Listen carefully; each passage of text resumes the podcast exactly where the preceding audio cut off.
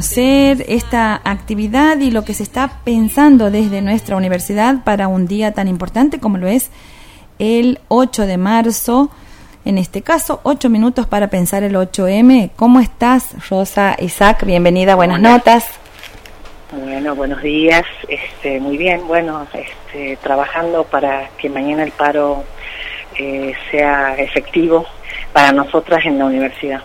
Eh, como decías vos, ocho minutos para pensar el 8M, ocho minutos simbólicos. Eh, entendíamos que y entendemos que, este programa por sí solo no puede cambiar el mundo, y tampoco la universidad. Entonces, eh, trabajar con, con acciones que involucren cada día más a cada uno y a cada una de los integrantes de la universidad para pensar eh, en estos en estos días tan tan especiales como como son el 8 de marzo eh, pensar en nuestra universidad y cuánto cuánto hemos alcanzado y cuánto falta por para transformar y hacer una, una universidad más igualitaria pensábamos que era muy importante por eso estos ocho minutos para pensar el ocho y el convite a, cada área y a cada lugar y espacio de trabajo para que pudiese eh, tomarse unos minutos. ¿Cuáles son estas acciones, Rosa, que se van a realizar mañana? Bueno, nosotros hemos trabajado durante la pandemia, eh, hemos hecho dos, dos, dos encuestas, ¿no? Que nos han permitido construir un informe de investigación, porque son pesquisas las que uno hace, y que nos han, digamos, dado datos muy importantes vinculados a, a ver, el tránsito de las mujeres y de las personas de la universidad en el contexto de la pandemia, los efectos y los efectos de, de, esta pandemia y de lo que de lo que ha traído en términos de políticas de cuidado, en términos de de cuidados este y entonces queríamos poder discutirlo. No nos hemos visto el año pasado no no se pudo hacer paro. Pensábamos que era importante hacer una un, registro de qué había pasado con, con, con nosotras con nosotros eh, en este tiempo no eh, porque para pensar hacia adelante porque una de las cosas y uno de los temas, de los grandes temas que hoy se discuten a nivel de, de las políticas eh, de género tienen que ver con la política de cuidado, ¿no? Sin nosotras eh, no se mueve el mundo eh, y claramente nosotras movemos el mundo, como dice la consigna del Ministerio de, las Mujeres, Géneros y Diversidad de la Nación, pero es cierto que a pesar de que nosotras movemos el mundo, las cosas todavía no han cambiado para muchas de las mujeres. Hay muchas situaciones de desigualdad por transformar y eso pasa en la sociedad, pero también pasa en nuestra universidad, ¿no? Entonces, eh, nuestro debate era poder, en este en estos ocho minutos para pensar el ocho, eh, pensar las implicancias que ha tenido la vida en las personas dentro y fuera de la universidad, digamos, pero pensarnos nosotros hacia adentro, en términos de salud integral, eh, poniendo énfasis en, en esto del trabajo cursado y la dedicación a estas tareas, trabajo cursado y cuidado de otras personas, eh, cuidado personal en el contexto del trabajo eh, o la, y la cursada, ¿no? ¿Qué, ha pasado en esas, en esos, eh, en esos vínculos, en esas relaciones que estamos planteando en estos ejes? de hecho, la encuesta del año pasado fue dirigida a varones y mujeres. Son muy pocos los varones que contestaron la encuesta. eso también dice mucho de, digamos, de las implicancias del debate y del tratamiento de estos temas, ¿no? pero eh, hay datos que son muy importantes que tenemos que, que trabajarlo, que podemos tenemos que, decirlos en voz alta, eh, porque sobre eso tenemos que hacer propuestas. Y la idea es que mañana eh, aquellos y aquellas que hayan trabajado estos ocho minutos para pensar el 8 en sus oficinas, en sus espacios de trabajo, eh, en sus grupos de trabajo, eh, puedan compartir eh, lo que han lo que han debatido, lo que han discutido y también puedan hacer propuestas. Nosotros como programa que, que, es parte, digamos, este, el espacio institucional de la UNCE, también tenemos una propuesta para hacer eh, vinculada a, ver cómo cambiamos esto y cómo comenzamos a trabajar en políticas de cuidado. ¿no? Rosa, eh, eh, esta invitación es para hacer, por ejemplo, eh, este paro, como decíamos, de ocho minutos simbólicos, cada una en su área o la invitación es para hacerlo en conjunto, en el mástil, como hay en el patio. Hemos, sí, mañana también se puede hacer, por supuesto. Nosotros lo que hemos estado haciendo vía WhatsApp, por nuestros, por las, las redes sociales eh, y también las redes internas, ¿no es cierto?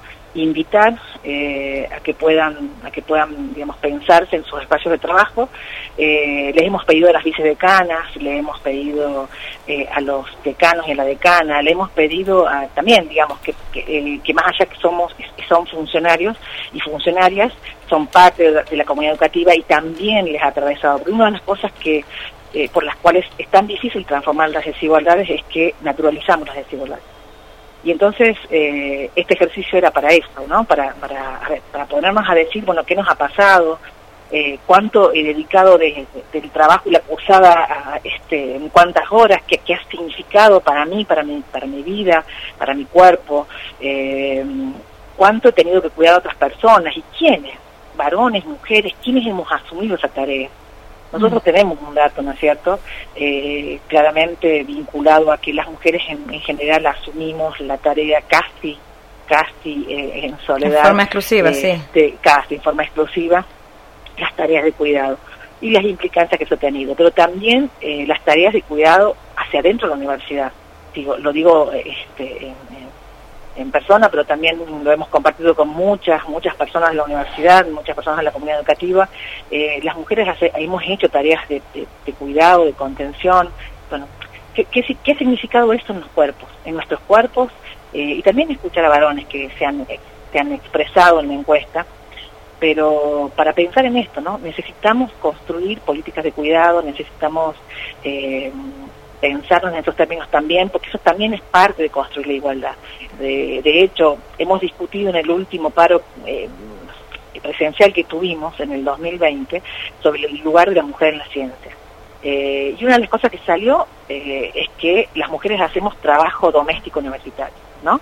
que hacemos contención a los estudiantes, que acompañamos más horas de trabajo, que cuando nos embarazamos cortamos nuestras carreras de, este, de investigación.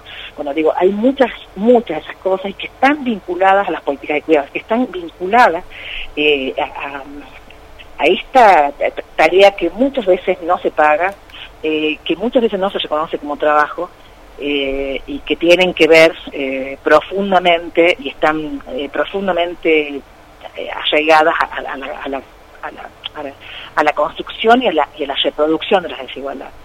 Rosa, eh, ¿cómo, estás? Sergio, te saludo. Eh, ¿Cómo estás? Quería preguntarte sobre el decálogo que también ustedes han trabajado y que, y que entiendo que ya lo han, lo han presentado públicamente. Nosotros hemos hablado sobre eso con Vicky Palazzi. ¿Cómo, cómo, ves la, la comunicación de, de la universidad internamente y hacia afuera? ¿Cómo crees que va a impactar este decálogo? Bueno, de hecho ya ha impactado, eh, se nos ha solicitado, digamos, de periodistas. De distintos lugares de la, de, la, de la ciudad y también de, otras ciudades aledañas, la posibilidad de compartir el decálogo porque les parecía que estaba muy bueno y que servía para, para comunicar eh, con perspectiva de género.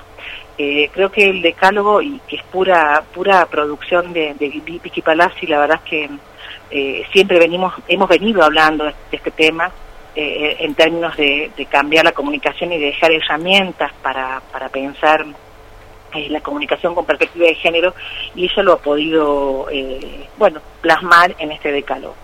Y es esto, es la intención simbólica de que las cosas cambien, de que lo que, digamos, de, salir de la invisibilidad, ¿no? Lo que no se nombra no existe, decenas feministas en los 60, en los 70, y, y, es así, digamos, lo que lo que no se nombra no existe y entonces eh, es, a ver, el tema de la E, el tema de la roba, es una discusión que para mí no tiene, no tiene mucho sentido. También creo que en algún momento lo hemos charlado. Eh, tiene sentido la E, la A, la O, eh, en, este, en este esfuerzo que, que estamos haciendo, en este caso las áreas de género de las universidades, pero también los feminismos en las calles, también los equipos de investigación con perspectiva feminista, también, eh, digamos, muchas compañeras y compañeros que están trabajando y pensando eh, material para, para dar vuelta y para dar una, una, vuelta de, tuerca, digamos, al tema de la comunicación. Eh, la comunicación es central, digamos, eh, la comunicación es poder y, en tanto eh, que, la, que, la comunicación tenga perspectiva feminista es un gran paso hacia la construcción de mayor igualdad Por eso creo que el decálogo es muy valioso, eh, lo vamos a seguir difundiendo. Ya nos, insisto, digo, hay un dato muy importante que es que se, nos ha solicitado que lo podamos difundir y, fuera extra universidad digamos fuera de la universidad claro, extra universidad claro. Exactamente, y eso dice de, la necesidad también de los periodistas, digamos, quienes hacen comunicación, eh, las periodistas, quienes hacen comunicación, de tener herramientas para poder eh, para poder hacerlo bien, digamos, para, para poder hacer eh, una comunicación con perspectiva de género. Bueno, eso es un dato muy importante. Vos me preguntabas cómo yo veo la comunicación en la universidad. En estos cuatro años, yo personalmente y también colectivamente con el equipo lo hemos discutido, y lo que vemos son cambios y son cambios muy son cambios muy importantes. Parecen pequeños cambios pero pero para nosotros no lo son. Son cambios muy importantes que hoy estemos acordando una sola tarjeta con todas las facultades de la universidad para para eh, hacer conmemoración digamos y conmemorar el día 8 de marzo Día Internacional de las Mujeres ya eh, es un paso enorme enorme que estemos preguntándonos por qué no decir mujer y por qué decir mujeres eh, también, digo, son debates que se están dando hacia adentro de nuestra universidad, en, las áreas de comunicación, ¿no? Que, que, dicen de una, de una intencionalidad de, de, trabajar, digamos, profundamente y es por, por modificar y transformar la comunicación dentro del ámbito de la universidad.